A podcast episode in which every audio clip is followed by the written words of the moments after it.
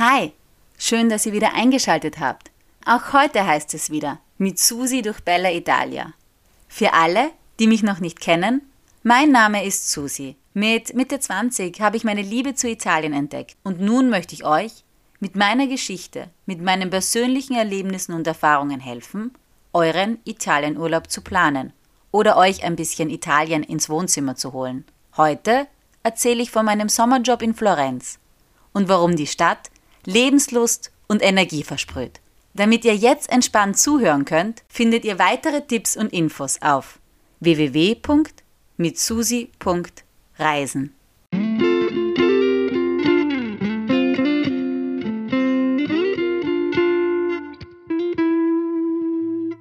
Es war so. Meine Tätigkeit am Kolosseum war fein. Oft anstrengend, aber generell habe ich sehr viel über und für das Leben gelernt. Trotzdem wusste ich ziemlich schnell, dass das nicht ein Job für die Ewigkeit sein wird und ich habe das dann auch irgendwann sein lassen. Mehr übers Kolosseum gibt's übrigens in Folge 7. Ein Freund von mir hatte gehört, dass ich gekündigt habe und hat mir angeboten, in den Sommermonaten in seinem Büro in Florenz auszuhelfen. Nur für ein paar Wochen, quasi ein Sommerjob. Und nur dreimal die Woche. So würde ich auch mal raus aus Rom kommen und mehr von Italien sehen. Außerdem hat Florenz in Sachen Kunst und Kultur ja echt viel zu bieten. Da konnte ich ja kaum Nein sagen. Was ich dort machen musste? Ziemlich genau das, was ich auch in Rom gemacht habe. Nur eben nicht am Kolosseum, sondern an der Kathedrale Santa Maria del Fiore, also am Dom. Und nicht auf Deutsch, sondern auf Englisch. Das heißt, ich habe englische Touren für die Dombesichtigung und den Aufstieg auf die Kuppel organisiert. Ich bin dann also für zwei Monate, oder waren es drei? Hm, jetzt bin ich mir selbst gar nicht mehr so sicher. Für drei Tage die Woche nach Florenz gefahren. Jetzt mag man vielleicht denken, ob es das dann überhaupt wert war, also quasi den gleichen Job zu machen, nur in einer anderen Stadt. Ehrlich gesagt, ja, weil auch wenn die Tätigkeiten an sich sehr ähnlich waren, war es in Florenz weniger stressig. Hm, wie soll ich sagen, vielleicht ist das auch die Wirkung bzw. die Ausstrahlung des jeweiligen Monuments, für das man arbeitet. So strahlt ein Dom bzw. eine Kirche vielleicht Ruhe, Frieden und Besinnlichkeit aus. Na, wer weiß, wie das dann erst wäre, wenn ich Touren in Untergründen organisiert hätte. Vielleicht wären das Arbeitsumfeld und die Mitbewerber dann mystisch und geheimnisvoll. Und jetzt muss ich auch gleich etwas zum Dom sagen, beziehungsweise zur Kuppel. Der Bau des Doms hat ja ziemlich lange gedauert. Schon Ende des 13. Jahrhunderts hatte man damit begonnen. Aber erst nach über 120 Jahren war er dann so gut wie fertig. Aber die Einwohnerinnen und Einwohner, die hatten noch ein kleines Problem. Denn es fehlte die Kuppel. Das Loch in der Domdecke hatte einen Durchmesser von 45 Metern. Damals, also das war dann schon Anfang des 15. Jahrhunderts, gab es weltweit noch keine so große geschlossene Kuppel. Ja, es gab die Kuppel des Pantheons, die hatte auch eine ähnliche Größe von ca. 43 Metern Durchmesser. Aber die ist ja nicht geschlossen. Die hat ein Loch. Und das wollte man nicht nochmal. Und jetzt wusste man halt nicht so recht, wen man für den Kuppelbau beauftragen sollte. Es war dann Brunelleschi, der die Kuppel entworfen und den Bau in 16 Jahren vollendet hat. Und jetzt kommt's. Brunelleschi war eigentlich gar kein gelernter Architekt, sondern Goldschmied. Trotzdem hat er eine Meisterleistung vollbracht und Geschichte geschrieben.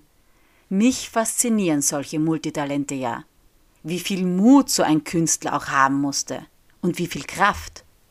Denn schließlich waren alle sicher ziemlich skeptisch, was den Kuppelbau betrifft. Aber er hat's geschafft. Und da musste ich dann auch hoch. Höhenangst hin oder her. Über 400 Stufen sind das übrigens. Ich muss gestehen, ich habe sie nicht gezählt. Aber ab Stufe 100 ist sowieso egal. Der Muskelkater ist vorprogrammiert. Rom und Florenz sind sehr unterschiedlich. Allerdings haben sie einiges gemeinsam. Zum Beispiel waren sie beide schon Hauptstadt Italiens. Also Rom ist es noch und Florenz war es davor. Zwei Dinge waren in beiden Städten übrigens auch gleich. Es war heiß und voller Menschen. Die Zeit, also die Zeitung, hat schon 1985 einen Artikel geschrieben mit folgender Headline. Der Massentourismus erstickt Florenz. Na, hätten die damals schon gewusst, wie es 30 Jahre später erst sein würde. Ich habe im Zentrum von Florenz tatsächlich kaum Italienisch gehört. Überall Englisch, Deutsch, Spanisch und Französisch. Es kam mir irgendwie auch touristischer vor als Rom. Aber vielleicht war das auch nur mein persönlicher Eindruck. Das ist mir aber nicht nur an den vielen Touristinnen und Touristen aufgefallen, sondern auch an den Preisen. Da habe ich doch glatt 1,20 Euro für meinen Espresso bezahlt. Nur zur Erinnerung, in Rom zahle ich für meinen Espresso einen Euro, manchmal sogar 90 Cent, je nachdem in welche Bar ich gehe. Und in Ostia zahle ich 1,50 Euro für Kaffee und Croissant. Aber auch der Aperol Spritz war teurer und die Pizza. Eigentlich alles. Aber gut, ich will jetzt nicht kleinlich sein. Ich bin auch alles andere als geizig. Aber es ist mir einfach aufgefallen. Zumindest weiß ich jetzt, warum Florenz neben Bozen und Venedig zu den teuersten Städten Italiens zählt. Florenz ist aber trotzdem eine Reise wert. Ehrlich. Du spürst dort eine Lebenslust und eine Energie, die ansteckend sind. Vielleicht war das auch für die vielen Künstler so, die vor allem in der Renaissance hier ihr Können unter Beweis gestellt haben. Da Vinci, Botticelli, Michelangelo, die Einheimischen sind heute übrigens noch ziemlich stolz auf ihre Künstler. Ich kenne ja mittlerweile einige Menschen aus Florenz und alle sind sie irgendwie selbsternannte Kunstexperten. Aber gut für mich, davon habe ich ja profitiert. Mein lieber Freund Luca ist aus Florenz. Also, nein, eigentlich aus Prato, einer kleinen, aber feinen Vorstadt. Und ihr wisst ja, dass ich ein großer Fan von italienischen Dörfern und Vorstädten bin. Mit Luca habe ich auch einige schöne Stunden und Tage in Florenz erlebt. Und er hat mir gezeigt, wie ich auch nur in kurzer Zeit viel über das Leben und die Stadt lernen kann. Das hat er dann einige Jahre später auch in seiner neuen Wahlheimat Paris. Aber das ist eine andere Geschichte. Nur anfangs hatte ich allerdings so meine Schwierigkeiten, ihn zu verstehen. Ihr müsst nämlich wissen, dass es nicht nur in Napoli, sondern auch in Florenz einen eigenen Dialekt oder sagen wir einen sehr starken Akzent in der Aussprache gibt. In der gesamten Toskana wird das C irgendwie als H ausgesprochen. Also wenn ich zum Beispiel sage, Luca, gib mir bitte eine Coca-Cola mit einem kurzen Strohhalm, heißt das auf Italienisch, Luca, mi dai una Coca-Cola con una canuccia corta? Wenn das Luca sagt, hört sich das so an. Oh Luca, me la dai una Coca-Cola con la canuccia corta? Er sagt also nicht Luca, sondern Ovviamente dico Luha. Luha. Ja, aber irgendwann gewöhnt man sich dran. Und ich habe dann auch verstanden, was Luca mir so über Land, Leben und Leute erzählt hat. Ich habe Luca auch gesagt, dass ich finde, dass die Stadt so voll ist und dass ich gar nicht weiß, wo ich joggen gehen soll. Sein Tipp? Ich müsste entweder den Fluss Arno entlanglaufen oder hoch zu Piazzale Michelangelo. Das habe ich auch gemacht. Beides. Und es war, um es mit drei Buchstaben zu sagen, wow. Ja, ehrlich, wunderschön. Entlang des Flusses, da tut sich nämlich einiges.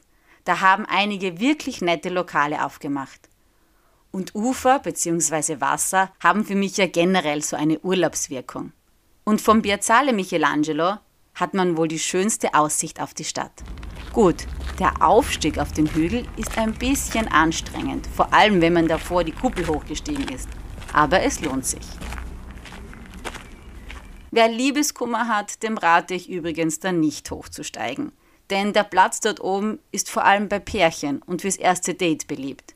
Besonders abends. Mit einem Gläschen Prosecco und bei Sternenhimmel ist das halt schon besonders romantisch. Berühmt ist Florenz natürlich auch für die Ponte Vecchio, das Wahrzeichen der Stadt. Die gebe es schon seit dem 14. Jahrhundert. Und auch wenn es in jedem Reiseführer als Tipp steht. Ich habe keinen Schmuck dort gekauft und habe sie auch nur einmal überquert. Es gibt nämlich auch noch andere Brücken, die weniger voll sind, um ans andere Ende des Ufers zu kommen. Bekannt ist Florenz auch für die Uffizien und für die Galleria dell'Accademia mit dem David von Michelangelo. Und über Michelangelo sein Leben und seine Werke, habe ich mir dann auch mehr Gedanken gemacht. Der ist ja auch immer zwischen Rom und Florenz hin und her und hat in beiden Städten seine Arbeit ausgeführt. Und er hat auch verschiedene Dinge gemacht. Er war Maler, Bildhauer, Baumeister und Dichter. Noch so ein Multitalent der Stadt. Oder ein Allrounder, wie man heute sagen würde.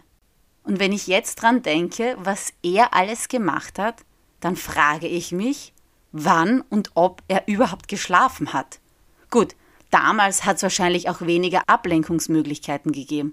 Stichwort Social Media, Instagram, Spotify, WhatsApp, TikTok gab's ja nicht. Aber er wäre sicher ein Influencer gewesen. In Rom bewundern wir heute unter anderem seine Decken- und Wandmalereien in der Sixtinischen Kapelle. Und in Florenz seine Davidstatue. Wie viel Geduld und Kraft muss Michelangelo wohl gehabt haben? Und wie viel Vorstellungsvermögen? Da macht er in drei Jahren aus einem einzigen Marmorblock eine fast sechs Meter hohe Statue, eben diesen David. Ja, da musst du schon echt einen ganz genauen Plan haben. Blöd wäre es nämlich schon, wenn du da was falsch machst und zu viel Stein rausschlägst. Denn das dann wieder rückgängig zu machen, ist ein bisschen schwierig. Das wäre nichts für mich. Ich werde ja schon bei einem Puzzle ganz nervös.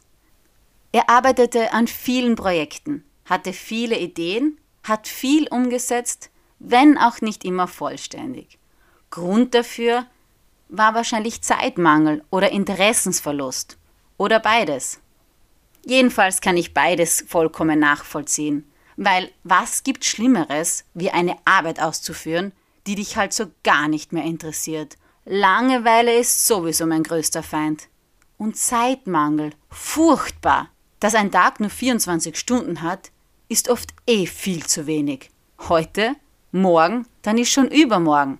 Das ist für Menschen wie Michelangelo, für Menschen, die viele Ideen haben und viel machen wollen, so wie für mich, einfach viel zu wenig.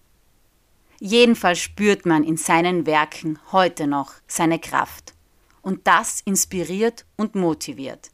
Und in ganz Florenz spürt man diese Energie, in den Gassen, in den Kunstwerken.